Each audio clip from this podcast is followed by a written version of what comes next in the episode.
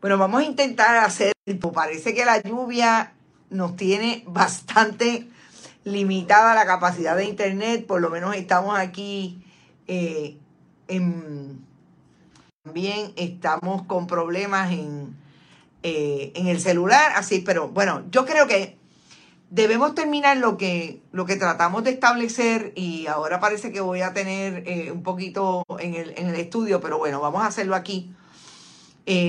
Lo que tratábamos de establecer que nos parece importante destacar en este asunto de que la legislatura municipal de San Juan haga una eh, sesión virtual para aprobar lo que va a ser un impuesto a el crimen, una, una imposición que tiene una similitud con lo que hizo el padre político de Miguel Romero, Luis Fortuño, cuando trató y estableció un impuesto especial al CRIM precisamente que iba directamente al Departamento de Hacienda, porque de esa manera es que el gobierno de Puerto Rico puede acceder al dinero más rápidamente, a través del CRIM no puede, porque el CRIM tiene una composición, una organización totalmente distinta y se constituye como una agencia con su propio dinero, etcétera, etcétera.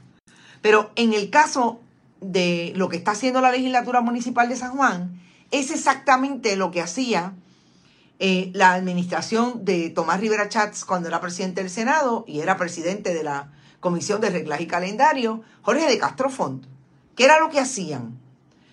Los proyectos se llevaban a votación por descargue, se descargaban, no había discusión. Y era a las 12 de la noche que se discutían los proyectos más importantes. Y esa manera de legislar, y en este sentido, para el asunto, eh, la pregunta que nos hace Gladys, ¿es legal? Es legal, pero ese es el truco de la legalidad, porque estás definitivamente aprobando medidas y legislando de espaldas al país, cuando eso no es lo que se supone que provoque o que produzca la democracia. Y en ese sentido me parece importante la pregunta de Gladys, porque yo creo que ahí es donde el país tiene que instruirse en que en efecto lo que es legal no necesariamente lo hace moral, sobre todo, la moralidad pública, porque tiene que ver con el ejercicio del poder y cómo lo practican aquellas personas que llegaron porque la mayoría votó a favor de. Dije las comillas cuando hablábamos de cómo es posible, o sea, cómo es que se da esta legalidad, porque hay una legislatura municipal que está aprobada y electa cuando el Ejecutivo también fue electo. Ese, es el famoso voto de una sola cruz debajo de la insignia. Y digo entre comillas porque sabemos que hay todo un cuestionamiento de si en efecto eh, Miguel Romero ganó las elecciones o las ganó Manuel Natal. Por todas las irregularidades que vimos, que obviamente hubo un turno al bate en el tribunal, en el tribunal no lo probaron y tenemos la, el gobierno que tenemos en este momento en San Juan. Pero yo creo que el asunto de la legislatura municipal es la mejor evidencia de que lo que ha sacado, lo que ha salido del proyecto político ejecutivo se ha percolado a través de, todas las, de todos los municipios y así funciona el Ejecutivo Municipal con su legislatura municipal. Son un sello de goma. Y yo llamo la atención de Angela Meyer y de Albita Rivera, porque Albita Rivera, por un lado, conoce cuál es la estrategia que se da en la legislatura estatal. Fue representante. Fue representante en el momento, por San Juan, en el momento en que Jorge Santini hizo esa transacción perdidosa que al día de hoy los sanjuaneros la arrastramos. Y digo la arrastramos porque yo vivo en San Juan. Es parte de la, de, de ese, de ese sangrado que se le ha hecho a una población que tiene una población pobre bien grande, como explicaba ayer Joel Vázquez, aquel que supuestamente tiene un cuartito porque no puede vivir arriba, se le, le están cobrando CRIM por ese. Imagínese lo que tiene que pagar ahora. Personas de edad avanzada, que a saber las condiciones en que están viviendo. Pero eso no importa.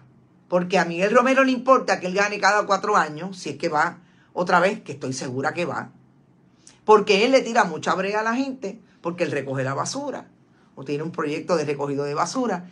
Y ayer, precisamente, le estaba hablando a aquellos que en las comunidades en San Juan están estableciendo que no es posible que hayan unas barras que estén hasta las 6 de la mañana sobre todo en esa área de la placita de Santurce, y que vendan bebidas alcohólicas hasta altas horas de la noche y veamos y esas comunidades sufran por esa actividad comercial. ¿Qué hizo Miguel Romero mientras le estaba imponiendo con su legislatura municipal, Albita Ángela Meyer incluida, ayer? Pues anunció que eso se va a bajar ya a la una y a las dos de la mañana en otros casos, fines de semana a las dos de la mañana y una de la mañana en algunos sectores, no habla de todo. Obviamente me imagino que estarán hablando de esos que han ido, de esas comunidades que han ido y le han dicho esto es imposible. Hay dos áreas en San Juan que son susceptibles de esto. El área de Puerto Nuevo y el área de eh, la placita de Santurce. Son dos áreas que siempre se ha llamado la atención, que tienen muchas residencias al lado y padecen de esto, de lo que está ocurriendo. Así que yo creo que eh, es la manera de hacer el trabajo político y el trabajo público cuando son gobierno. De espaldas al país y el país no se puede seguir entreteniendo con que le recogen la basura y hay eh, asfalto.